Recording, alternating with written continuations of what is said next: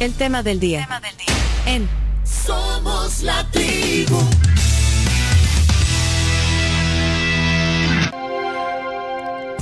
Este viernes en el tema del día, un comunicador, un apasionado por la radio, es mercadólogo, además tiene más de 30 años de experiencia en el tema de la comunicación, sobre todo en la radio. Eh, está hoy aquí en vivo, oíte al Crunchies. Sí, vamos a ir al Crunchies, así se llama su programa de radio que hace como productor independiente en Radio Box los domingos a la hora que la gente regresa del paseo familiar, como dice el Crunchies todos los domingos al final de la tarde en su emisión. Crunchy, bienvenido a la tribu, qué gusto recibirte aquí. Gracias querido Pencho y gracias a toda la tribu y a la audiencia, vea, y cuando quieras hablar de lo que quieras, aquí estamos ya prestos, vea. Ah, vaya, podemos hablar, cambiemos entonces el tema de la radio y la comunicación por... Como, Hablemos de física cuántica. No, hombre, hablemos de las elecciones. De hombre, o de la tabla periódica, de los elementos químicos. Eh, el, el, el, sé que a una generación de, de oyentes nuestros eh, les trae recuerdos, eh, porque eh, hiciste radio en radio femenina en los años en los cuales yo pues lo viví intensamente porque era mi adolescencia, mi juventud, adolescencia, en los ochentas, y era cuando la femenina pues eh, bueno, eran otros tiempos, no, no, teníamos todas las herramientas ni todos los medios como se han diversificado hoy en día, pero la femenina era como, era la mamá de la radio, era la, era la, la mamá de las radios. Bueno, incluso, bueno, la Carms estuvo ahí también. Sí, en, eh, eh, 11 usted, añitos. Usted fue añitos, añotes. parte de otra generación. Pero, pero eh, lo que te decía es que hay una generación eh, cuarentona, cincuentona y digamos sesentona, ¿por qué no?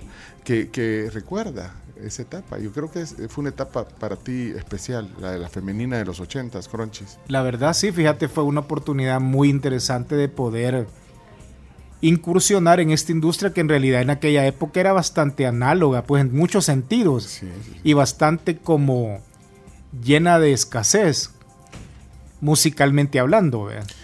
Bueno, musicalmente escasez porque, bueno, había que conseguir los discos. Eh, Vos entraste en la etapa full eh, de discos de acetato, de vinil. No, o sea, y a eso agregarle que estaba la etapa de la guerra, ¿verdad?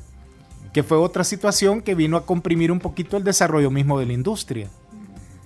Pero, pero fue una, es una etapa especial, digamos, para vos. O sea, fue lo más grande que, que, que te pasó, llegar a la, a la, radio, estar en la femenina, ser parte de ese equipo. Pues sí, fue una, una situación bajada del cielo porque no te esperas situaciones de esa naturaleza, ¿verdad? Pero sí, digamos, profesionalmente es un, un trampolín maravilloso, ¿verdad? que te ayuda a muchas cosas en la vida, el haber sido una parte de radio, de una generación que todavía prevalece, porque en realidad acuérdate que toda esta historia de radio de la década de los 80 ha servido como para plataforma de lo que hoy sigue siendo radio. Claro. Porque habían muchas carencias, entonces era un arte hacer radio. Eh, hay gente que, que, te recuerda, te voy a poner un audio que mandaron hoy temprano. Eh, escucha esto. Hola tribu, buenos días. El primer fin de semana del año, vamos con todo. Déjenme contarles que ayer vi que van a tener el Crunchies ahora. Fue mi primer crush. Lo amé, fue el primer programa de la mañana que oí. Después me quedé con ustedes y los amo. Pero él fue mi primer gran amor de la mañana. Feliz día. Fíjate. Probablemente se ha de recordar de la época en que me tocó sustituir a Mauricio Urrutia cuando él se fue, que era la estrella de radio, en la década de los 80, en 1984 aproximadamente, que me tocó hacer el turno de la femenina de las 6 de la mañana. ¿ve? Aunque también ella se puede referir, y yo lo he dicho varias veces durante todos estos años, eh, se debe referir a, a, tu etapa del show de la mañana. Yo siempre digo que el Crunchy fue el precursor, el que abrió, digamos, en la radiodifusión salvadoreña el tema de los, de los talk shows matutinos. Eh, y, y, tal vez se puede recordar de esa etapa. No sé cuál es la edad de, de, de Isabel, de qué generación es. Se oye joven. Uh -huh. Sí, yo creo que bueno, debe ser eh, de esa generación porque el show de la mañana, que fue ya en la etapa de la 109, pues eh, rompió esquemas. Eh, el, el, programa que hacías con Lichi Rusconi y Chepetoño y Bonilla. Y Calín Calín, que también ah, era sí. un personaje. Eh, estrella. Sí. Esa era la verdadera estrella del programa. Porque yo creo que esa fue una, una, etapa también interesante, la del show de la mañana. Que, sí, fíjate te... que en realidad esa fue una idea del Chiri Rivas Porque acordate que nuestra escuela de locutores, disc jockeys de la femenina, era trabajar solito en cabina. Y, operar al mismo tiempo. Sigue siendo como una escuela que yo mantengo. Me encanta estar solo en la cabina. Y no es porque uno sea antisocial, es simplemente porque es tú la manera en cómo te enseñaron a trabajar. la, la esencia del- de, la radio de ese, de ese momento. O sea, que, bueno, te- lo hacías todo. todo. Lo hacías todo. Entonces yo comencé solito. Pero de repente el Chiri obviamente me dijo, mira Crunchy, necesitamos hacer algo diferente para podernos obviamente posicionar como una radio contemporánea que de alguna manera ofrezca algo diferente. Y ahí fue donde empezó a, a- a, ¿cómo se llama? A sumarse Lichi Rusconi, Chepetoño Bonía, tuvimos a Jaimito Vilanova también haciendo el deporte. Calín Calín, que hacía prácticamente esa sección de los dichos salvadoreños, que era una sección Buenísimo. cómica, simpática, ¿verdad? Espontánea, como es. Espontánea, como es, sí. cabal. Y ahí fue donde en realidad la experiencia de la 1029 marcó, como tú decís, tal vez un primer parteaguas de lo que significaba hacer las cosas solo y hacerlo ya como talk show, que prácticamente es lo que vino a, a- a revolucionar la radio, por lo menos a nivel nacional, ¿verdad? Porque esto, esto de los talk show en Estados Unidos se hacía bien común, pues, Claro. pero aquí era una novedad, Sí, porque la gente está acostumbrada a oír música. correcto. Nadie hablaba. No, hablabas, pero Pero solo presentaba la Lo que pasa es que hacías como algún comentario de alguna canción, de repente una reseña pequeña, pero no era una conversación como lo es ahora de manera más natural. O sea, un programa como el de nosotros, digamos, hace 10 años, de 5 horas en los que no se pone ni una sola canción, o sea, era realmente súper disruptivo, pues no, sí. no. Y, y ustedes comenzaron a hacer el show del mañana en el 96, 97. La radio se fundó en 1999, si mal no recuerdo. Y ahí comenzamos No, en, 90 prácticamente. en el 96, la, la 109. En el Fíjate que no 96. recuerdo muy bien, pero, pero digamos que el show de la mañana fue dos años después que yo comencé con la radio. Aquí estoy leyendo a Georgie, dice, gracias a la tribu le pongo rostro a la voz de Oíte al Crunchies que escucho los domingos.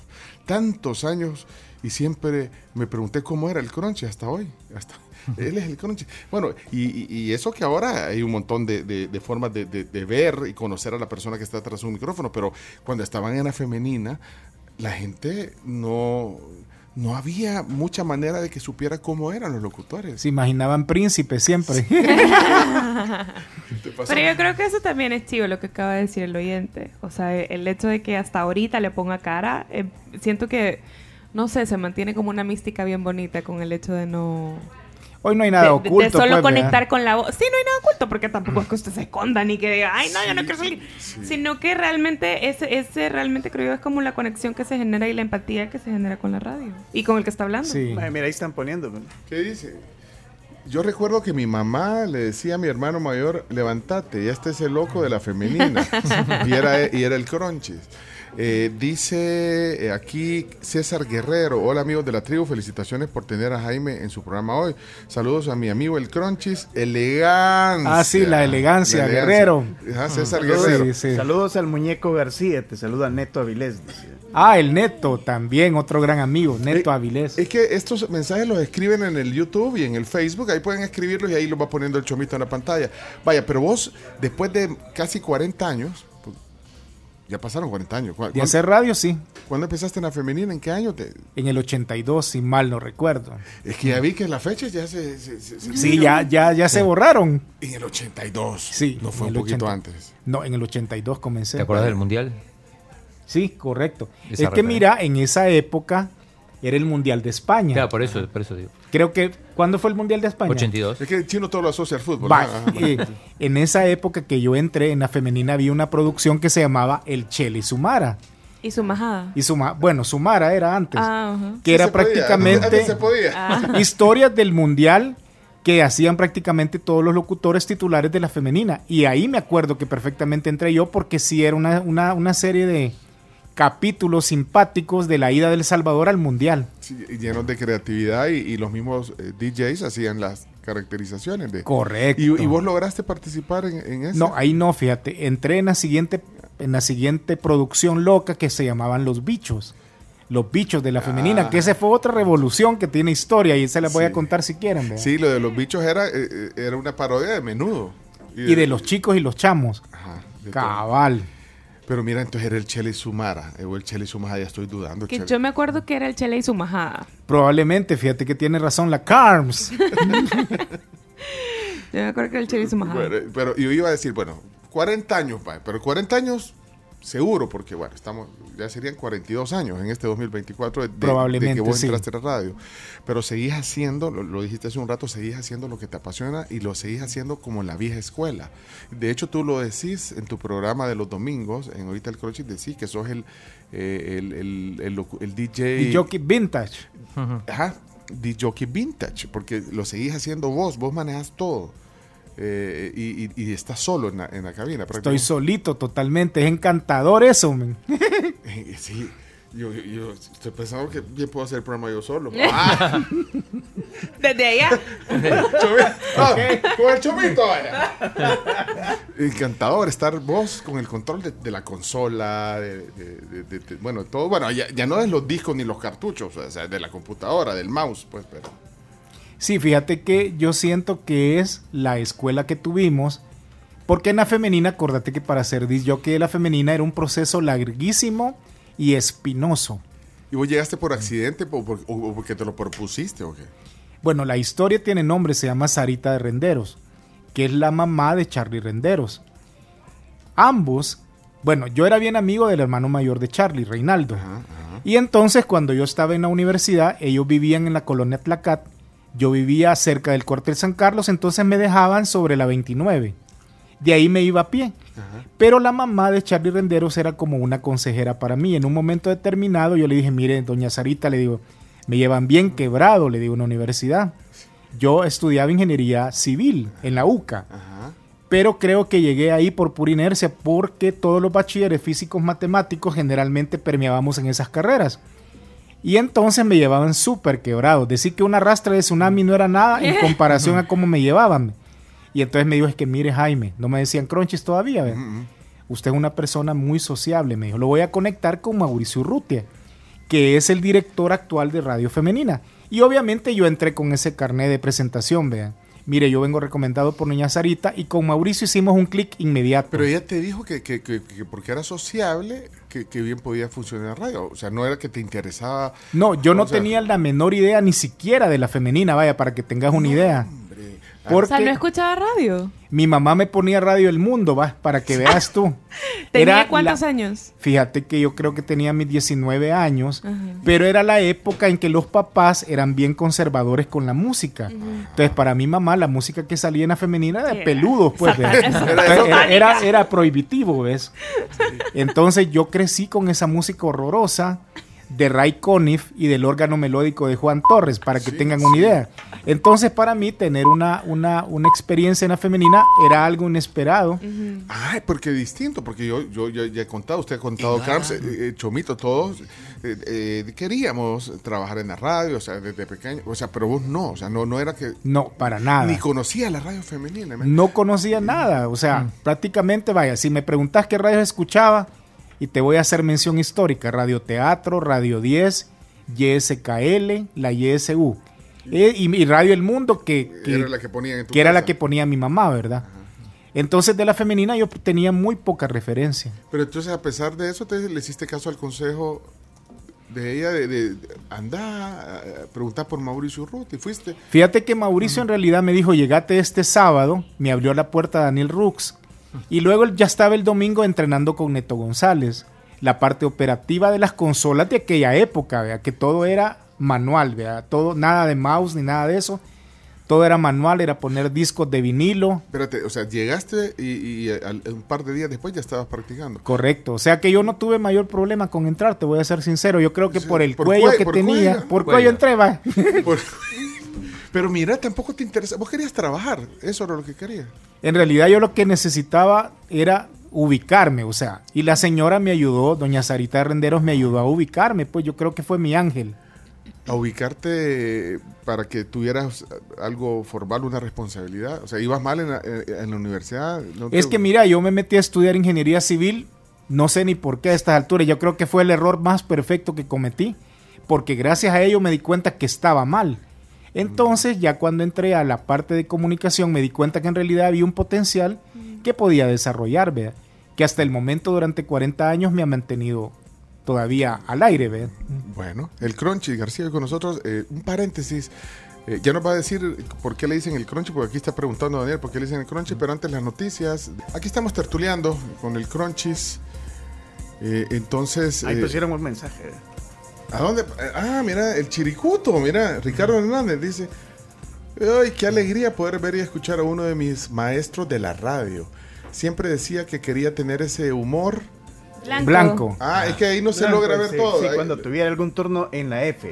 Te mando un gran abrazo al Crunchies de parte del Chiricuto. Ahí estoy El viendo. gran mira. Ricardo.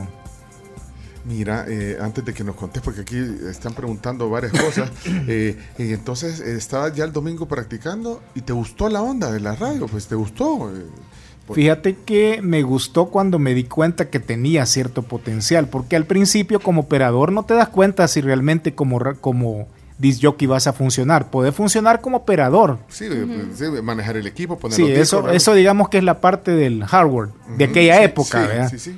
Pero ya en sí la esencia del locutor lo vas a saber hasta que tenés la posibilidad de encontrar ese detonante. Y ese detonante me lo, me lo encontró Paco Monterrosa.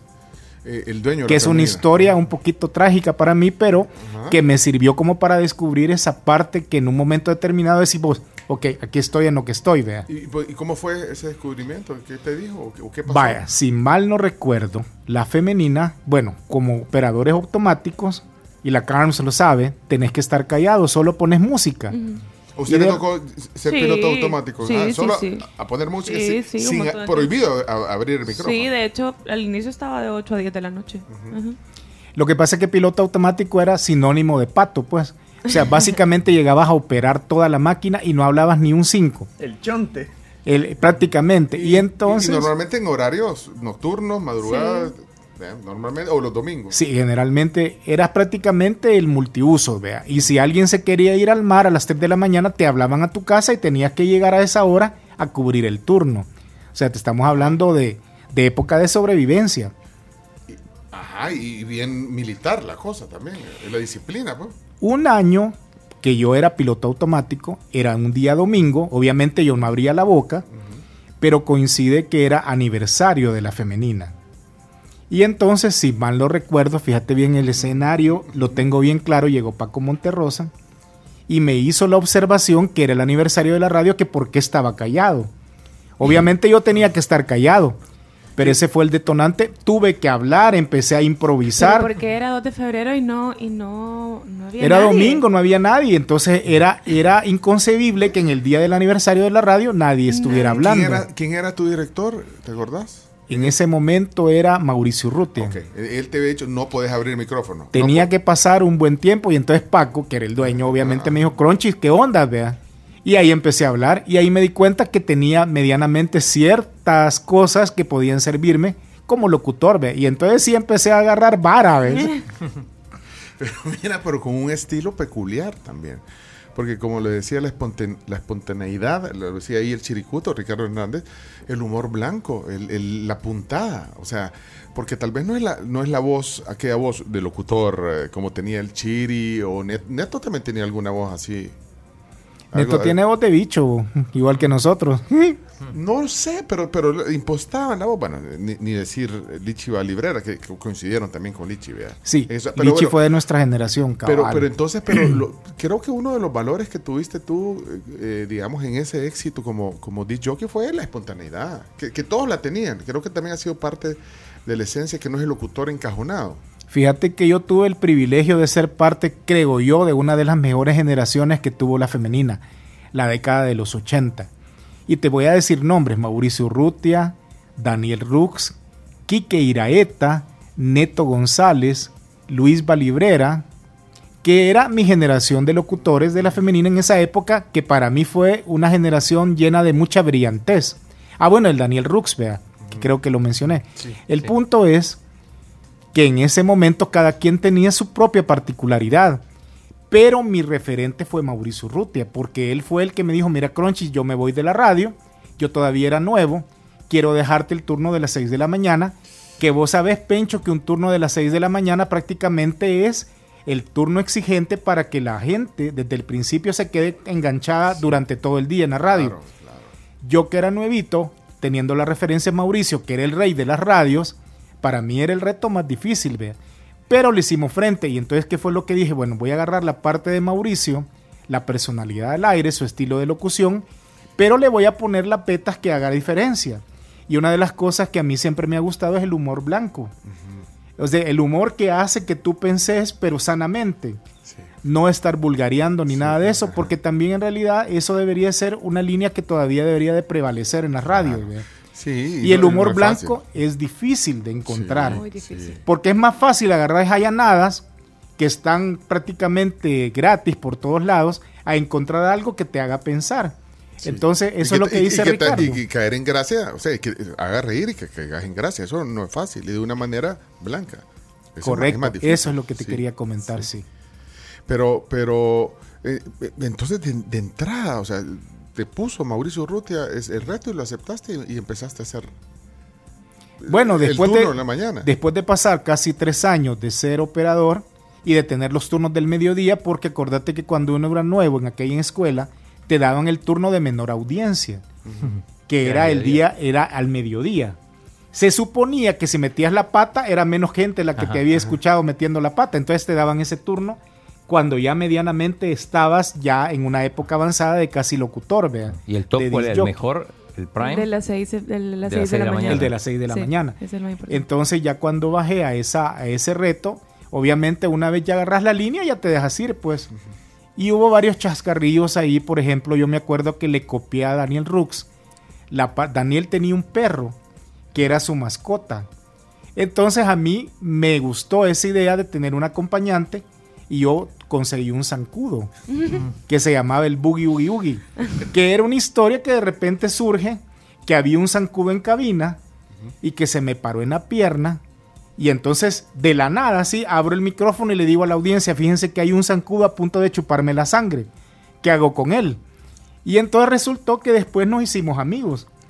Y entonces le puse Boogie Oogie Oogie. Y él, la voz del Boogie Oogie Oogie era una canción, era unos acordes finales de una canción de Alush Nawal que se llamaba Bizcocho Sigonar. Que era un pequeño corte final de, de violincito que le decía tun. Esa era la voz del Boogie Oogie Oogie. Y entonces yo platicaba con él y ponía ese pedacito, vea. Entonces, ese era como parte del humor blanco que probablemente dice Ricardo, vea, que de alguna manera hacías que la gente se identificara con el zancudito y eso hacía que la gente también pudiera tener eh, una manera de reírse sanamente, pues, vea. Aquí está Juan Carlos preguntando, ¿él es el crunchies al que le gusta el café hecho con café listo y azúcar? Ah, Que se le ponía una cucharada de agua caliente y luego se batía con una cuchara y luego se le agregaba más agua para que se hiciera cremoso con espuma. esa es otra historia. Resulta que los nuevos teníamos que ser servidores de los viejos. Ah, Es decir, era de parte, era parte como del derecho de piso que tenías que pagar. O sea que eh, lo- lo- los nuevos tenían que cumplirle deseos de, de, por ejemplo, hacer el café. Yo le compraba así. ¡Qué belleza! Ese es el boogie. El boogie, boogie, boogie. Sí, ese pedacito. Bárbaro. Gracias, Chomito. Bárbaro, Chomix. Pues sí, y entonces había que. Vaya, por hacer ejemplo, café, ¿o te, voy a poner un Ah. caso. Mauricio Urrutia, si quería fumar, me decía, mira, Crunchy, anda a comprarme cigarros. Y ahí van las tienditas de, de la zona, ¿ve? Y le compraba los cigarros. Me decía, mira, quiero churros. Allá iba a comprarle churritos. Pero te daba el te, dinero. Te daban el dinero. Creo que me ha quedado debiendo esa parte, no me acuerdo. Decía querer, hombre, le decía. Entonces, fíjate que esa historia yo la repetí con Charlie Renderos, pero eh, de una manera un poquito diferente. Yo se lo pedía de favor a Charlie. ¿ve? Ah, porque Charlie después llegó. eh, llegó Charlie fue como el nuevo después de tu servidor. Aunque la mamá te había recomendado a vos. Sí, y entonces, como para compensar ese favor, tuve la oportunidad de meter a Charlie y apoyarlo en lo que pude, ¿ve? Claro, mi trato con él era más de hermano, porque Charlie para mí es como un hermanito chiquito en radio, ¿ve? Entonces, fíjate que el Charlie, Crunchy, ¿querés café? Vaya, chivo. Y me llevaba el café mal hecho. Yo le dije, te voy a enseñar cómo se hace un buen café. Le- En aquella época, nosotros no teníamos estas tazas ni siquiera, pues, ¿ve? De coffee sino cosas, que ¿no? eran unas tefón, Ah. unos vasitos tefón, todos infelices ahí. Teníamos sobrecitos de café Café listo. soluble, correcto. Entonces la clave era que vos echabas el, el polvito del café en, en el vasito, le echabas una gota de agua y empezamos a revolverlo hasta que quedara como, como una pastita. Y entonces le echabas luego el agua y te quedaba como un capuchino genial espuma, de claro. aquella época, con Tomen espuma. nota. Sin azúcar, conste, ve. Ese era el café maravilloso. Entonces esa es la historia de la cual está hablando ahí el buen amigo. Y, y entonces pues, te, lo hacía. Después aprendió a hacerlo. Aprendió a hacer café el Charlie. De nada, Charlie. ¿Y qué otra, qué otra cosa le hacían hacer además de ir a comprar cigarrillos o Mira, O realmente... eh, Lavocarros. No, ahí ya, ya no llegué a esos niveles. Sí, porque la generación de los 90 lavocarros. Ah, Ahí Lavacarros, en la familia. toldos, sí. ¿Le lavaba el carro al director o qué? O al, o, a o al que estaba arriba de Espérate, ellos. Ca- Camila, ¿qué estás haciendo ahorita? toma, te voy a dar la llave, Cam- Cami. Vaya, toma. Pues sí, y que, aquí. Vaya, Cami. Ahí, lleva tu- vaya, toma la llave. Vení, pasa. Dale la llave a la Camila. Vaya, Camila. La No respondo si no regreso. Son mentiras, la gente se va a creer eso. Pero en serio, eh, Carms, Sí, por lo menos lo que cuenta Tololo, que lo ponían de repente a lavar algún toldo, o, o sea, ir a, o sea, ponían los banners, por ejemplo, pero los banners en los eventos quedaban sucios, pues. Entonces después lo- los desmontaban, los iban a lavar y los volvían a guardar. pero imagínate, ahorita le decís un generación Z eso. Bueno, Adiós. Mira, lo que pasa es que los tiempos cambian. sí, claro. Obviamente éramos una generación bien comprometida con la radio, pues. Estábamos ahí más por amor que por otra cosa. No estábamos pensando ni siquiera en el salario, pues. Sí, pero, pero, pero te, te hacían hacer cosas, o sea, te podían levantar en la madrugada para ir a hacer el turno, te podían llamar y tenías que. Correcto. Tenías que pasar un tiempo, incluso sin paga. Yo me acuerdo que pasé casi un año o seis meses sin que me pagaran, ya haciendo turnos. Y nadie andaba pensando en, mira, y me vas a pagar, vea, sino que era el privilegio de estar en la femenina, que era prácticamente un pago emocional, digamos. Mira, eh, ya vamos a desayunar, te invitamos a desayunar. ¿Y hoy de, de dónde viene hoy el desayuno? Sal y pimienta. Mira, en lo, en lo que servimos el desayuno aquí con el Crunchy García, el Crunchies, eh, esa historia ya la has contado, yo, yo, yo, yo sé esa historia, me imagino que, que, que también mucha gente, pero los que no saben, el Crunchies es un apodo raro, el Crunchies. ¿Por, por qué el Crunchies? en la época de la guerra, nosotros teníamos turnos de 8 o 12 horas por el toque de queda. No sé si te acuerdas del Sí. toque de queda, que era que no podía salir. Entonces, fíjate que en una oportunidad con Moisés Urbina, que era el otro pato, ¿verdad? Ah, comenzó también en la Moisés, femenina. Moisés fue del grupo de personas que entramos a la femenina para ver si quedábamos. ¿verdad? Creo que fuimos 12 al principio y solo sobrevivimos dos, Moisés y yo. Entonces fíjate que me acuerdo que en una época teníamos que hacer turnos de 12 horas. O sea, yo entraba a las 6 de la mañana, Moisés me relevaba a las 6 de la tarde y yo regresaba a las 6 de la mañana del siguiente día. Las 12 horas, los ¿Y dos. qué ajá. comías, vea? Ah, Porque acuérdate que antes era prohibido comer en cabina. O sea, estos lujos no te lo podías dar antes. Yo creo que todavía, yo creo que nosotros somos la excepción. En la, en la femenina no dejan comer no, ahorita. así no. Pero es lo que- malo, es qué que- bueno. Tom- toma en cuenta algo. Antes trabajábamos con discos de vinil y el disco de vinil se engrasaba y Sí. se arruinaba prácticamente. Entonces Sí. no podías tener los dedos con grasa. Pero entonces se me ocurre comprar crunchies, que eran unos sobrecitos tipo de aquellas papitas que antes, bueno, de las más famosas que hay ahorita. Como las leyes. ¿no? Correcto, entonces se Ay. llamaban se llamaban bocaditos crunchies y yo me hice fanático de ese y le digo, Moisés, de esto vamos a comer, vean. Porque tarde o temprano te daba hambre después de 12 horas de Y- estar y trabajando. No, no te podían llevar nada, ni, ni. Bueno, en el día sí, pero en la noche, en el toque de queda, nadie podía salir a la calle, pues. Y el punto es que acordate que antes ponías música nada de un playlist, vea, era disco después de disco.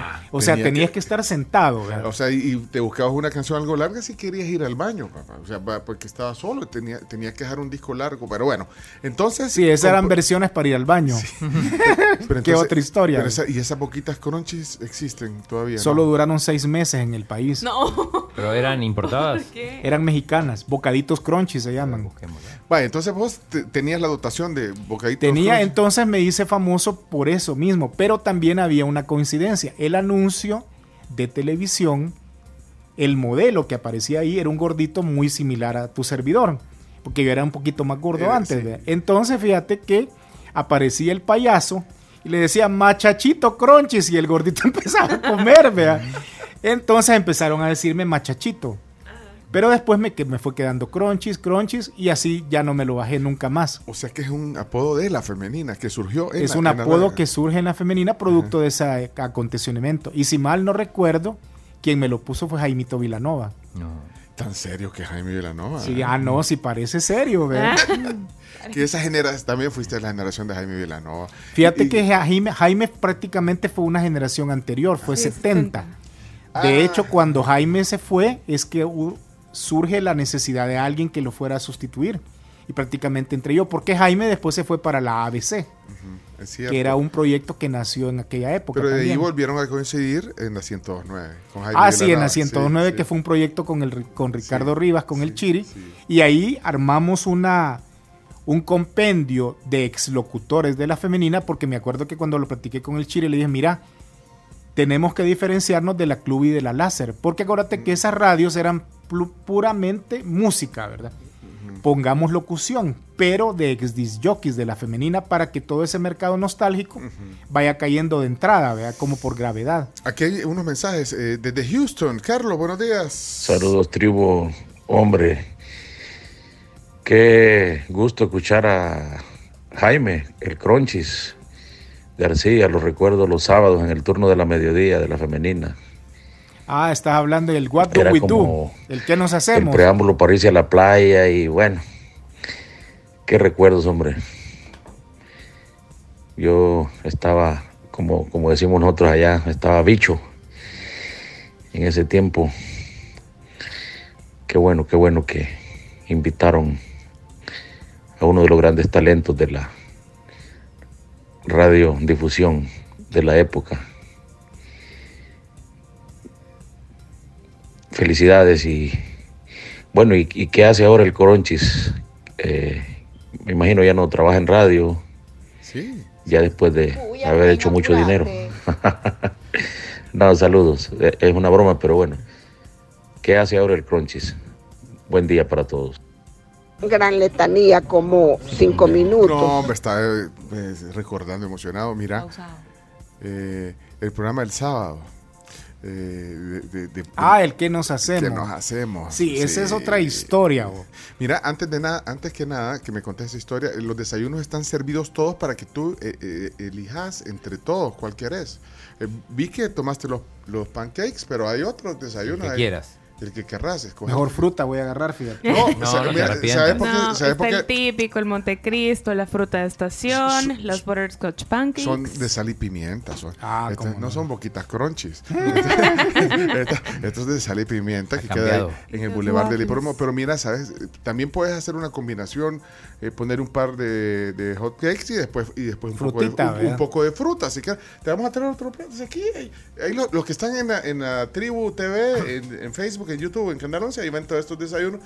Ar- armate ahí, porque es que la fruta se ve bien buena y trae como cranberries y no sé qué más. Vea, ¿qué trae? Frambuesa. Sí, ¿qué trae, trae blueberries y trae zarzamoras o blackberries. Y, y trae eh, papaya y piña. Ese se ve bueno. todo. aquí- aquí y es- sandía. Hagamos el. Hagamos el, vamos, El mix, veo. El mix. Ah, y Camila se fue a lavar el carro, vea. Ah, no. Una paella. Un desayuno menos. Bueno, eh, esa, esa historia, antes de irnos a la pausa y podamos desayunar, la historia de- de- del programa de los sábados, eh, ¿qué nos hacemos? O sea, un programa Bien. de música alegre. Desde el principio. Dale desde el principio Vale. y después, no- y después Las maratones de la femenina comenzaron con una historia que se llamaba La Femenina, 66 horas de música sin parar. Todo el fin de semana. Acordate que antes las radios cerraban a las 10 de la noche o a las 12 de la noche. Y abríamos a las 5 de la mañana o a las 6 con el himno nacional. Y entonces resulta que en la femenina se le ocurre a alguien decir, bueno, desde el viernes vamos a estar abiertos hasta las 12 de la noche del día domingo. Para la generación de aquella época era un boom, pues, vea, o sea, una radio tres días seguidos era Sí. lo máximo. Y en una época, en Semana Santa, si mal no recuerdo, creo que a Neto González, no, no estoy muy seguro, se le ajá. ocurre hacer una maratón de salsa. O sea, tres días de pura salsa. Preguntame qué sabía antes de salsa, solamente lo que se servía en el plato, vea. Y ahí comencé a darme cuenta que me fascinaba ese género de música. La Celia Cruz, Willy Chirino, Rubén Blades, Luis Enrique, toda esta generación de salseros, la Fania All Stars.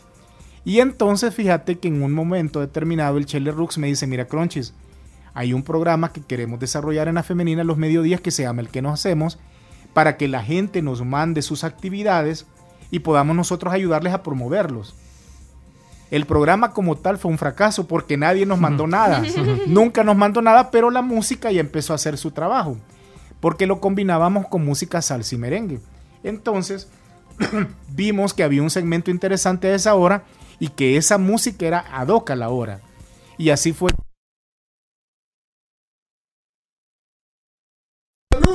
Ey, Se fue. Se fue la luz. Chomito, ¿qué pasó? Sí, se fue.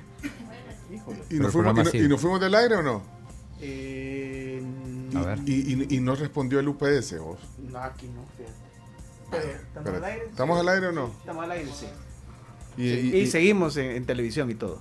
ah, Bien, vaya, bien. perdón, pero hubo, ah, pues se nos fueron solo los audífonos. Quizá hubo un bajoncito. Pero, no, aquí está poniendo Mau que sí nos fuimos del aire. Hola, people.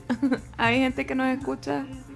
No, pero sí espérate, estamos al Crunchy, aire. solo- De- del FM sí, del FM se entrecorta, nos están poniendo acá. Perdón. No, estamos está- al aire. Aquí lo estamos monitoreando. En FM.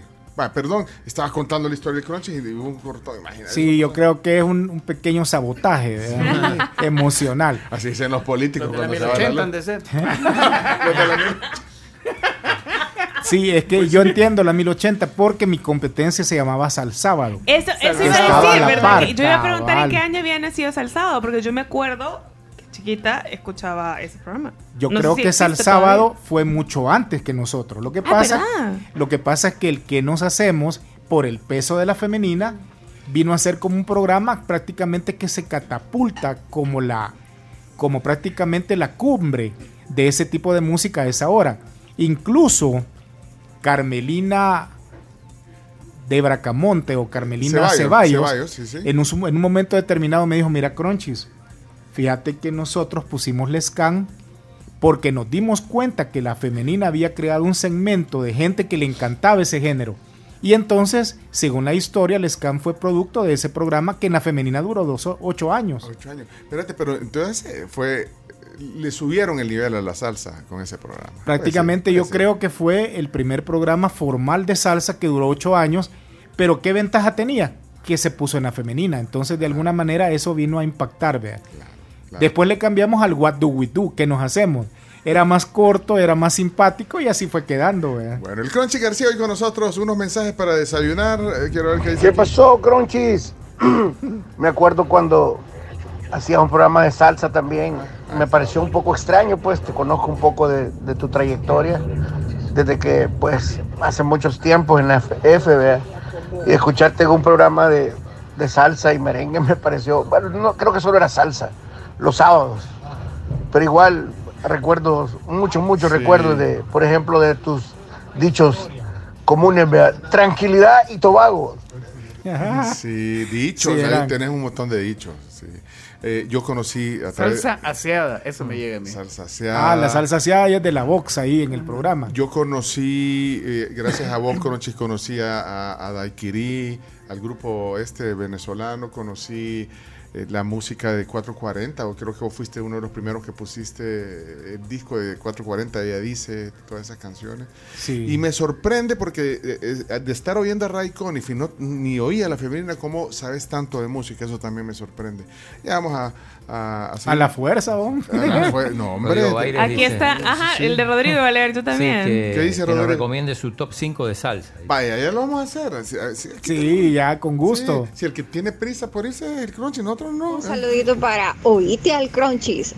No recuerdo, tal vez, eh, pues obviamente estaba chiquita, ¿verdad? Tal vez en sus inicios de la femenina, pero sí me acuerdo de muchos, porque eh, obvio, ¿verdad? En aquel entonces, entre los ochentas, era lo que se escuchaba, pero ahora sí, los fines de semana, oíte al Crunchies. Más que todo, salsa aseada en una radio hermana, pero felicitaciones y me gusta el tipo de radio que ellos hacen, así como él dice, aseado, ordenado y con humor blanco. Felicitaciones al Crunchies. Vaya, Verónica Gracias. se llama la oyente. Gracias, Verónica. Y para el que preguntaba que si sigue haciendo radio, sí sigue haciendo radio y lo hace en Vox los domingos a las 5 de la tarde.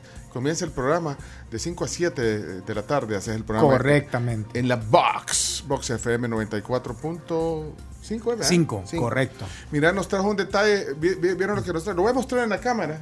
Y, y ya los dejo de desayunar, pero es que nos trajo un detalle, una bolsa de Oita el Crunchy. Mira qué elegante. Eh, qué de esta no tenemos No, nosotros. no, esa no. Hombre, esa es otro nivel, no Yo les doy la clave, no hay Sí. problema. Mira, y, y- y con camisa aquí adentro, mira. Oh. Qué chivo. Ahorita- Gracias, Crunchy. Mira, ahorita. Ya sabe, el Carms. ¿Qué, qué, qué talla quiere? Este es M. Eso me puede quedar. Este le puede quedar. Sí. ¿Vos qué tallas 8, Mito? L, bueno, XL, creo, después de la fiesta. A lo más que llegamos a esa L, Chomito. Sí, pero elefante. Te queda, Chomo. Vaya, aquí hay una L. Eh, Chomito, ¿oíste el crunchy? ya voy. ¿Pero oí el crunchy o no Sí, oí? claro, por supuesto, el Vaya, maestro. Vaya, aquí están las camisas. Eh, L, este es para el Chomo. Y aquí vienen otras. El, el chino no, porque no usa camiseta. No uso. No, no, no. Eh, ¿Quién más quiere? Graciela, quiero. ¿Oíste el crunchy? Yo quiero, sí. Soy talla S. Camila. Vení, Camila, te voy a dar una. ¿Quieres una camisa de Víctor Ah, pero tapate, tapate la, En la cara. tapate la cara para que no te veas. Ya está, ¿Quieres, quieres- quieres una camisa de Víctor Crunch? ya está listo tu carro. Mira, ¿te gusta? Ay, mira, ahí tiene una marca atrás. Es que no, hombre, mira, tiene una marca, ¿eh? Son edición limitada. Qué Pero limitada por el pisto. Vámonos a la pausa. Ya regresamos. Esto es La Tribu con el Crunchy García. Volvemos. Buen provecho, Crunchy. Gracias, igual. Último segmento ya de la plática de hoy, de viernes con el mero mero Crunchies. Hay un montón de mensajes. Ya estamos de regreso en, en, en la Tribu TV. Ahorita, ahorita, ahorita. Vaya, nos pasó un accidente hoy con ese bajón de energía que hubo. Sí, bien raro. Se nos, se nos, apaga- se nos apagó un área del, del equipo. Y, y- y yo veo preocupado el Chomito que perdió algo. Vea que perdiste algo, Chomix. Mi dignidad como. Eso iba a decir yo. No te preocupes, Chomito, no importa. Pero vamos a ver cómo hacemos. O volvemos a hacer el programa desde el principio. Claro, no importa. Sí, no importa. pero- Te da Graciela que no importa. No. No importa, vaya, pues. ¡Ey, qué genial! Eh, está ahí. Espérate, espérate, que, que oigamos aquí. ¡Ey, qué genial! Que el Crunchy está ahí. Yo siempre lo escucho. Soy de las de los 50 para arriba. Y. Ay, Dios mío, yo, yo, pensaba que era otra persona. Ahora le pongo cara. Mucho gusto, Crunchy. Saludos. ¡Qué bella! Espérame. Está La muy- bicha, vos. Espérate, vamos a ver, oíste el crunchy. Cierto, yo quiero una camiseta. Qué chivas están. Y esas en tu programa las das, ¿o cómo? O ya, o ya pasó la, la, la Como época. te dije, es limi- edición limitada, pero voy a mandar a sacar más. Ahí que me ponga el dato. Ahí vamos a ver qué hacemos. Espérate, Héctor Herrera está aquí. Hola Ahora, tribu, buenos días, un gusto saludarlos a todos y un saludo especial para Jaime el Crunchy García, que bien que impulsó el género de la salsa. Y le saluda el hermano de Huicho Barra, la enciclopedia de la salsa. Gracias también porque le hice la oportunidad a mi hermano Crunchy de comenzar en esto. Ah, es que ese Y es espero otra... que haya Crunchy para rato también. Pasen Sí. buen día. Gracias. Esa es otra historia. Con Huicho Barra Gato, que fue uno de los mejores del scan en su género, ¿verdad? Es Llega- el hijo de, de- Del señor Barra. Ajá. Yo lo conocí. mira, Una pueden oír al... increíble. ¿Perdón? No, el papá de él, una persona increíble. Ah, bueno. Alex. Eh, pueden oír al Crunchies eh, los domingos a las 5. Muy poquito, dicen aquí que muy poquito tu programa. Eh, Nelson Melara dice, qué emoción eh, por el Crunchy. La verdad que hasta siento caliente el cuerpo de oírlo. Ahí está. La Ese- energía positiva. No ¿va? entendí. Es que esa es una referencia a alguien que le hizo un, eh, que salió en el space del presidente Bukele, eh, que estaba bien nervioso porque estaba, eh, señor presidente, estoy emocionado de oírlo, hasta tengo caliente el cuerpo. Mejor que se tome la temperatura, a lo mejor es algo, es que- Hay que, hay que ponerlo ese. COVID. Hay que ponerlo. Lo tenés. Sí, ahora te lo mando. Miren, Bueno. aquí saludos. eh, manda también Merlin Barrera. Dice eh, que lo recuerda desde la femenina y que también era oyente de su programa en la 109. que tuvo el gusto de conocerlo personalmente hace algunos años y es una gran persona. Sí, Merlin Barrera también la conozco. Trabajamos en algunas en algunos programas de formación o de asesoría para empresas. Que a eso te has dedicado también, eh, digamos, desde el punto de vista eh, fuera del tema de la comunicación de la radio, te has dedicado a, a capacitar y a... A formar personal, sí. Eh, digamos que esa es mi actividad paralela, ¿verdad? Una es mi pasión, la otra es mi trabajo. No se gana, pero se goza, decíamos Yo siempre. sí iba a decir.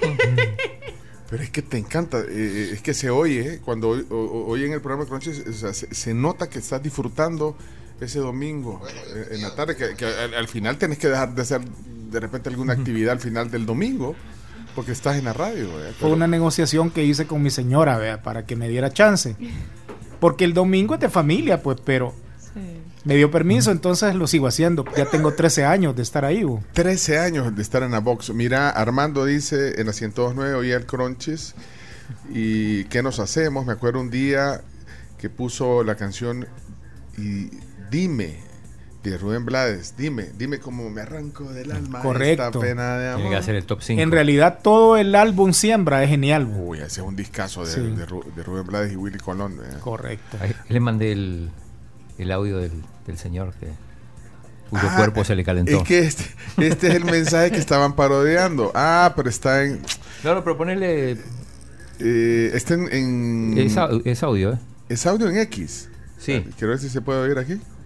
Este es el audio. Bienvenido, bienvenido. Un Tu placer. pregunta. Ahorita, ahorita yo mi cuerpo lo siento caliente porque es un gran placer hablar con este señor. Eh, Bueno, gracias, te agradezco mucho. Bueno, bienvenido, bienvenido. Un placer. Ahorita, ahorita yo mi cuerpo lo siento caliente porque es un gran placer hablar con este señor. Pero bueno, es- es más largo el, el- el- el audio. Pero así se parecía. Estaba emocionada la, la oyente que te mandó ese, ese mensaje. ¿O no? ¿No crees? Está, está emocionada. ¿eh? Por cierto. Ahí Está, ¿eh? ¡Ey, qué genial! Que el crunchy está ahí, yo siempre lo escucho. Soy de las de los 50 para arriba. Y. Ay, Dios mío, yo, yo, yo pensaba que era otra persona, ahora le pongo cara. Mucho gusto, Crunchy, saludos. Qué bella. 50 para arriba. Es joven ya. Aquí hay otro. espérate, espérate. Hola, hola amigos de la tribu, buenos días. Saludos al Crunchy, su invitado. Excelente programa. Y bueno, el Crunchy es historia, es patrimonio nacional. Patrimonio. Eh, sí, me acuerdo del programa del Crunchy de la quedera de salsa. Eh, y estaba ahí con Chepetoño Bonilla, me acuerdo. Eh, y también me acuerdo de las mañanas. Eh, cuando estaba también en la 1029, cuando yo iba para Oriente, allá por San Vicente se perdía la señal, ya no lo podía oír. Y escuchaba, y bien chomito a vos también, escuchaba al primo Chomo desde las 4 de la mañana y a las 6 ponía el programa del Crunchy. Así de fácil. Saludos, grandes recuerdos, Crunchy, gracias.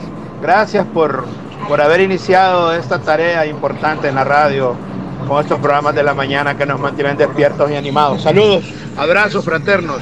Mira, esa fue un- un- una etapa genial también, la, la, la 109. Y, y con Lichi, eh, Rusconi, no, no, no se ve. perdimos, perdimos contacto. Fíjate, yo me acuerdo que cuando ya había salido la 109, le llevé a Paco un proyecto que se llamaba Al fin el viernes. Y le digo a Chepe y al Dalichi, miren, les digo yo, este relajo que hacemos en la mañana, hagámoslo al final del viernes, de 5 a 7 de la noche. Y pongámosle un nombre que vaya con, con el momento. Entonces, se nos ocurrió la frase, al fin es viernes. Lo tuve dos años y hacíamos relajo, hasta combo llevábamos, era un programa en vivo. Y esa fue la última conexión que tuve con Lichi. ¿Ya no, ya no lo viste? man? Ya no, con quien veo constantemente es con Chepetoño, que soy padrino de su hijo. El único varoncito que tiene. Y que hemos coincidido también. Hemos coincidido. Calín, Calín nos ha invitado, eh, nos ha invitado a unas atoladas y hemos coincidido con Chepetoño, con vos. Correcto, es que esa, esa costumbre, prácticamente Calín, Calín, la instituyó que dijo, miren, vamos a venir aquí a mi casa, dijo a San José, San José Guayabal, perdón, y vamos a comer atol del que yo siembro. Y eso es la tradición que nos ha permitido vernos, Pencho. Eh, mira, eh, se nos va a acabar el tiempo, tenemos seis minutos exactamente. Eh, pensé en el top 5 de salsa, pero antes, eh, ¿cómo ves lo- lo- los medios actuales? Esta, este vertiginoso cambio que ha habido también con otras plataformas, que ya no son, ya no somos los medios tradicionales los que estamos, digamos, haciendo comunicación. ¿Entendés, te, te conectás también con esas otras formas? Hablando de los medios, redes sociales, etcétera, y también la forma de hacer la locución y, y- y- y establecer la comunicación, ¿cómo lo ves? Mira, es necesario hacerlo. Yo ahí tengo un capítulo pendiente, te voy a ser sincero. Todavía soy muy análogo. Tal vez la misma escuela me ha hecho creer que radio sigue siendo como un medio vital en la comunicación. Obviamente no descarto las redes sociales, pero el hecho de pensar que las redes sociales van a ser la solución para todo, esa es la peor falacia que puede haber. Y es lo que generalmente te venden los bichos de hoy, vea. Sí. Que todo tiene que ser redes sociales. Mentira. Tiene que ser una, una, una forma en la cual tú mezclas redes sociales con medios análogos, porque el medio análogo todavía sigue siendo fundamental. Y hoy en día la radio se ha vuelto el mejor acompañante en el tráfico, lo cual significa que es un canal que nunca va a morir. De hecho, la parte emocional que tú le pones cuando alguien te dice, mire, quiero saludar a mi hijo que viene en el carro, eso no te lo hace ninguna aplicación ni nada. Esa parte emocional que conecta la mantiene radio. Por tanto, yo creo que sí, es una mezcla importante, como ustedes lo están haciendo, multimedia, ¿verdad? Pero sí te digo, creo yo que la radio como tal no va a morir, como muchos han dicho, ¿vea? Mira, Crunchy me dijo, pero es que yo tengo Spotify, me dijo un bicho, ¿vea? Está bien Spotify. que tengas Spotify. Spotify. Pero la radio va a seguir siendo un medio privilegiado por toda la característica que tiene como medio de conectar con la gente. Y con el tráfico, además, que ese sí tampoco va a Ah, morir. totalmente, no va a morir y se va a poner Pero peor. también es muy, es muy curioso porque, por ejemplo, la parte de los podcasts, eh, que de, de hecho nosotros subimos a, a las plataformas también eh, nuestros programas, pero incluso la parte de podcast, lo que buscan es la conexión con la gente. Es como volver a lo análogo, pero a través de una plataforma digital. O sea, es básicamente querer regresar al pasado a través de una plataforma nueva. Pero el objetivo siempre va a ser el mismo, conectar con el otro humano, con el humano que te está escuchando. La diferencia es que en ese caso, en el caso de los podcasts, no es en vivo.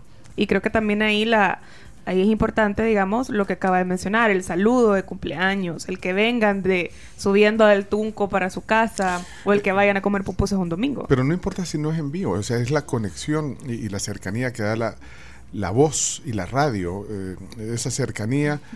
Por eso eh, nosotros porque estamos en radio y queremos a la radio, po- podemos ser un poco sesgados en esto, pero eh, eh, si te tratas de abstraer te das cuenta de que por eso la radio no se muere ni, ni- ni se va a morir porque Yo creo que conecta. son públicos diferentes también. Pero, pero, pero el conectar, eh, porque yo puedo poner una radio de Francia ahorita, eh, o una de Alemania, la puedes poner en la palma de tu mano en el celular, pero, pero no te va a conectar, de- porque no, o sea, creo que también el tema de la comunidad es bien importante. Y eso, eso es que la radio ha sido siempre comunidad. Bueno, Y por es eso somos la tribu. nosotros. Incluso para gente que de repente no es tan musical o que hay gente a la que literalmente ni siquiera le importa lo que esté sonando de fondo, o sea, pueden escuchar lo que sea y nunca se van a inmutar. Pero incluso estas personas que de repente meh, el medio que de verdad escuchan es la radio, o sea, el que van a poner si quieren informarse es la radio, el que van a poner si quieren, no sé, Pero más allá- sea, es radio. Pero más allá de la radio como medio, porque es más, de repente podría desaparecer el FM, el FM, el FM, el N, bueno, capaz, pero no, ya me van a trolear por El FM, Después se queja. el FM podría desaparecer y no pasa nada. O sea, el FM podría desaparecer, pero es que, porque ahora todo lo tenés aquí, entonces no importa.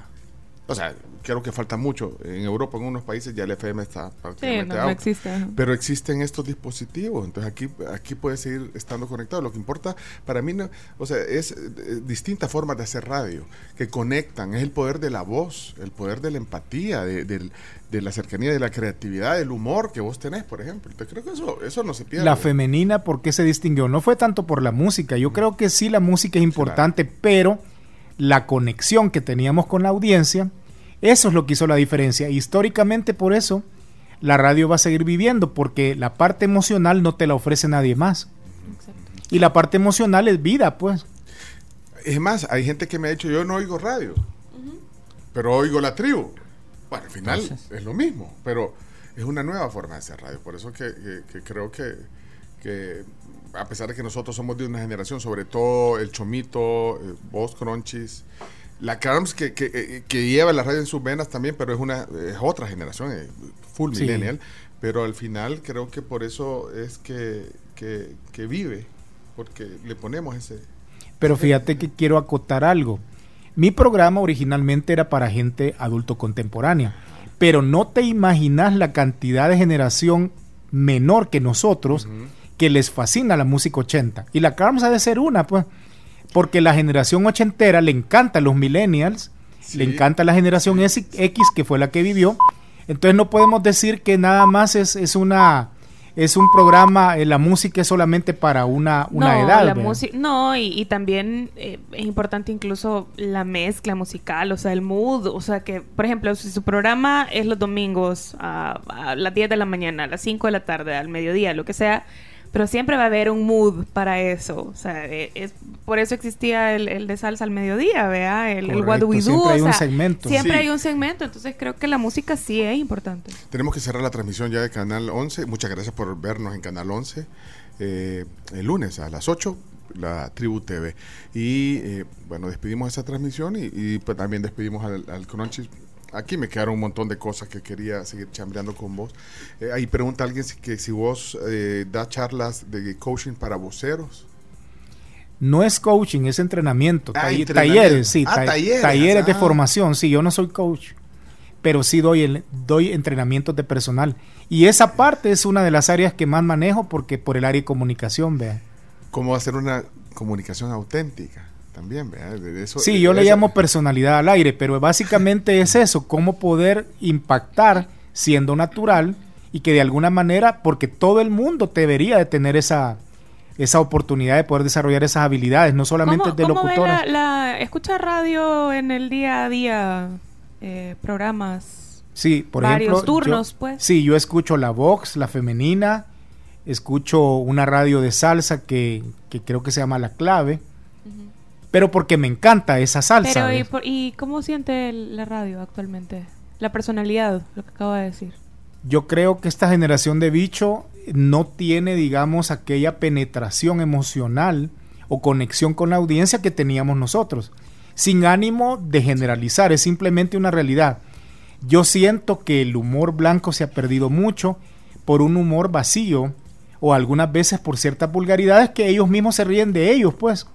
Entonces creo que la radio en, en- en alguna medida ha perdido un poquito esa esencia. Claro, tal vez podría hacer una valoración muy superficial, pero si tú me lo preguntas así, Carms, solo por, por, por, por responderte algo que yo percibo, creo que la radio debería de mejorar mucha la esencia de lo que fue la radio de antes. Eh, mensajes que me quedan aquí para cerrar. Eh, el doctor Iván Solano me mandó un mensaje. Hola, buenos días amigos de la tribu. Aprovecho para enviarle un saludo a, a Don Cronchis. Jaime, abrazo y saludos cordiales. El doctor Solano. Buena persona, genial, doctor. Ya me puso el de la influenza. Ah, a mí también me la sí, puso hace no, dos pues, todavía me he quedado con el dolor aquí. ¿Cuándo, cuándo te la puso? Hace como dos meses. pues. ¿Todavía te duele? No, hombre. Sí, es que fue salvaje. Hola, eh, buenos días tribu. Hey, qué buenísima entrevista. Créanme lo que el amigo Cronchis es casi que rutina legal de todos los domingos en la tarde, eh, del paseo de la tarde del domingo y créanme lo que a mi familia, a mi hijo, a mi esposa, pues nos encanta escuchar la música con el DJ vintage de la radio. Genial. Siga así. Doctor Víctor Mendoza era eh, otro médico. Y aquí Sí. Alexis. Alexis, ¿qué pasó, Alexis? Hola, buenos días, buenos días, tribu Crunchies. La clave decís, y la escuchás en línea o en tuning a través de. Fíjate Quedo que no pendiente. solamente en FM. Y se pierde la señal en cualquier esquina, men. Es lo único malo, ¿verdad? la, la clave. Buenos días al Crunchy. Yo tuve la oportunidad de conocerlo precisamente en una de esas capacitaciones, eh, Ah, empresas. Y tuve pues la dicha de, de conocerlo, una gran persona, buen profesional y los domingos lo, lo escucho ahí en Oíta el Crunchy. Saludos, bendiciones. Igual que el mágico se llama Jorge González. Ajá. Y César Chicas eh, dice, las frecuencias se están ocupando para redes móviles, por eso la TV análoga va muriendo. Lo mismo pasará con la radio, dice. Se va a morir. Bueno, se va a morir la radio. O sea, mira, si desde cuando dicen que se, Se va a viene muriendo, vea. vos. y nunca encuentran el cuerpo. El top 5 tenés que hacer, ¿eh? Vaya, top 5 para hacer. Vaya, to- mira, pero para hacer ese top 5 tenemos que, que cerrar la transmisión en, eh, de YouTube y Facebook para que Sí. no la bajen, vea. Sí. Vaya, entonces vamos a cerrar la transmisión en lo que hacemos el hecho radio de, de la hora y te dejamos ir, porque yo sé que tenés compromisos. Pero ah, pensá el top 5 de las canciones de salsa, de, de- de tus favoritas de todos los tiempos. Con eso cerramos y cerramos la transmisión también de Facebook y YouTube. Muchas gracias. Ahí queda. Por siempre, hasta que no cierren esas plataformas, hasta que no se muera el YouTube y, y el Facebook. Hola tribu, buenos días, un fuerte abrazo a cada uno, de verdad, al invitado especial, Crunchy. Wow, viejo, de verdad. Mis respetos respetuosos, de verdad que la esencia de la radio es eso, eh, hacer ese clip con la audiencia, sin necesidad de ser vulgares. De verdad, qué buena, qué buena entrevista. Un fuerte abrazo. Rafa, gracias por el mensaje. Bueno, y para cerrar, Crunchies, eh, hoy ya estamos fuera del. Ya, ya cerraste la, la transmisión, Chomix. Ya, ya estamos fuera. Entonces, eh, top 5 de tus canciones favoritas de salsa. Vamos a ver, empezar por de la 5 a la 1. ¿Ok? Y Bien. Ahora, Chomito Buxo ahí porque te la va a tirar sin anestesia, papá. Vaya, ahí está entonces para cerrar. Te la voy a poner fácil, Chomito. Vaya, el número 5. Luis Enrique, San Juan sin ti. San Juan sin ti, Luis Enrique. Sí, ochentera. No, no, o sea, el nombre no me suena. Vamos a ver, ahí viene entonces. Buenísima. Número 5.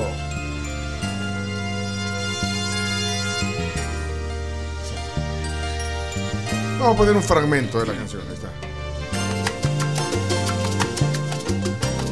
Ya está Camila aquí en la tribu también, de regreso. Yes, aquí estamos. ¿Te gusta la salsa? Sí, no soy como la Ochi. La tarde está en su lugar, hoy el cielo se viste de añil. Es una salsa romántica. De los 80, cabal. ¿Qué era que estaba de moda la salsa romántica? Que fue cuando Luis Enrique se catapultó aquí en el país. Para bailar pegado. nicaragüense. Cabal. Nicaragüense, sí. Cuando le tiraban bandeadas a Luis Enrique, el técnico. El técnico y le, le- y le- le caían al Twitter de- del cantante. Y al revés. Bueno, ahí está. Número 4 del top 5 del Crunchy de Bien, salsa. esta es un poquito más profunda, Chomito. Fania All Stars, el rey de la puntualidad. Él, él es el rey de la puntualidad. Camila. Él, de hecho. Camila No, yo no postulo. Abdiqué, abdiqué a esa posición desde que nací. Fania All Stars, bueno, vamos. Estás hablando de salsa dura ahí, vea. Con Héctor Lavoe. Correcto.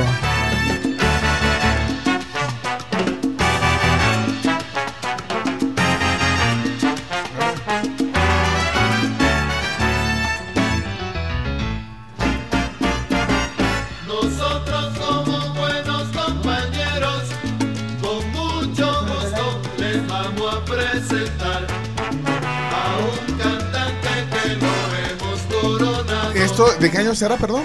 Este ha de ser de la década de los 70, o. Finales, eh, eh, finales de los 70, quizás. Ya es la salsa de antes, Ya, vea. salsa de antes, sí. Sí, con Héctor Lavoe, la Fania All Star, que era un, un compendio de grandes músicos, vea. Bueno. Ahí está. Número 3, número 3. Y esta es una dupleta también de salsa dura con una versión, de, si mal no recuerdo, de Chico Buarque, no estoy muy seguro. Se llama Usted Abusó, de Willy Colón con Celia Cruz.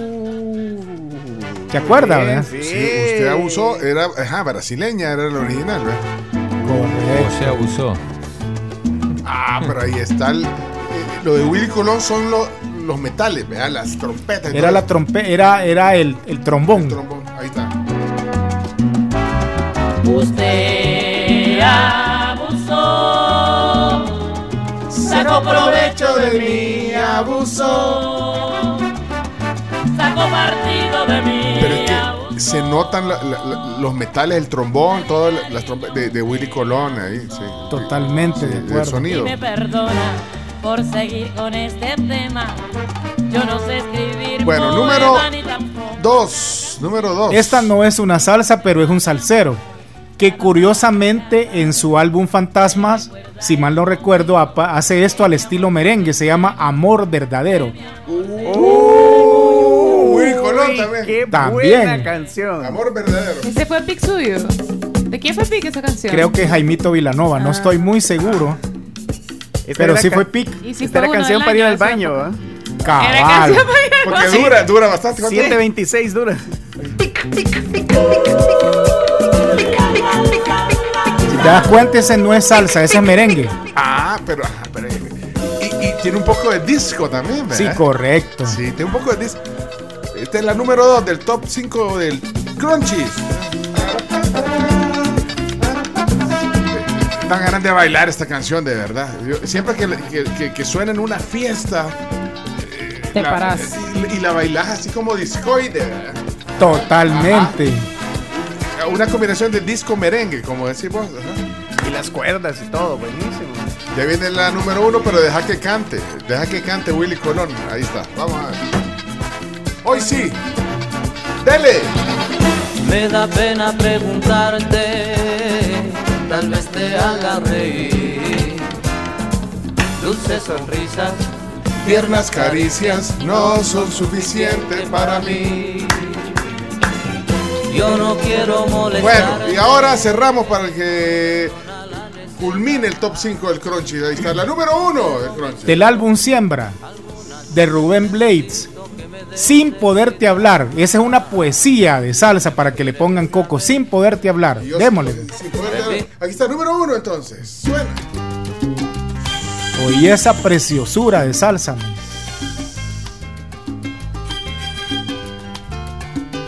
¿Qué- qué- ¿Canta Willy Colón o Rubén Blades? No, es Rubén Blades. Ah, Rubén Blades. Sí, el que canta, pero está en, en consonancia ahí con Willy Colón en, en los trombones. Pero la voz creo que es de Willy Sí, Colón. yo creo que es Willy Colón, fíjate, Colón. razón, Sí, la regué. Colón, Sí, ahí va, sí, sí, Willy Sí, Colón. ahí sí, está. ese. Porque es gangosa, ¿verdad? Sí, pero son los dos. Sé que no debo decir lo que dicta mi emoción. Siento que gustas de mí. Y no sé por cuál razón. Buena. Los celos me están matando. Quiero estar cerca de ti. Pero esta es composición de Willy Colón. Sí. Sí. Mira, todo el álbum siembra. Y ahorita que han hecho el, el álbum de conmemoración, creo que de los 40 y no sé cuántos años de haber salido esa, esa producción, es genial. Todo está, nada más que solo lo canta Rubén Blades, es lo único. eh. Amo que le dice Rubén Blades y no Rubén Blades. Blades como todos. Ah, que, que, que, nuevo. Lo, lo que, no, lo que pasa es que el apodo es in- el apellido es No, es inglés. por eso, es que esa es la forma correcta. De hecho, él, él dice Rubén Blades también. Pero ninguno, ninguno de Todos nosotros le dice Blades. Todos todos le dicen dicen Blades. Blades. sí. Bueno, excelente. Ahora, mira, nada más para, para un valor agregado. Rubén Blades, Rubén Blades, perdón, tiene un hermano que se llama Roberto Blade, Blades, Blades, que tiene una canción genial de los Panchos hecha en salsa que se llama Poquita Fe. Otra genialidad de salsa. bonus track entonces. Eh, eso te iba a decir, bonus track, bonus cabal. track, entonces, la- Poquita Fe de Roberto Blades. Y gracias por venir hoy a la tribu. Muchas No, gracias. hombre, gracias a ustedes. Genialidad de estar aquí con este equipo maravilloso. Gracias. Al fin conocí a Le Carms. gracias y cuando querás, Pencho. Aquí estamos. Óiganse al Crunchies en Oíte al Crunchies los domingos a las 5 de la tarde por Box FM. Ahí está. Yo sé que siempre dudas de mi amor. La entrevista va a estar en podcast. Rodrigo Baire dice, aunque yo no tenga 50 años todavía, ¿qué programón hoy? Bueno, gracias. Gracias, Crunchies. Gracias a ustedes. ¡Vámonos! Lo que tu amor soñó.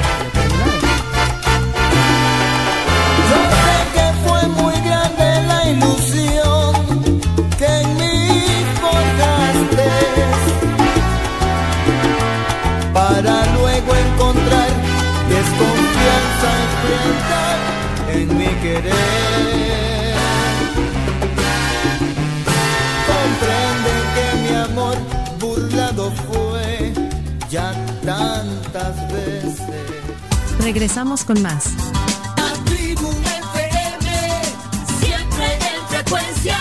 Aquí en Sonora 104.5 FM.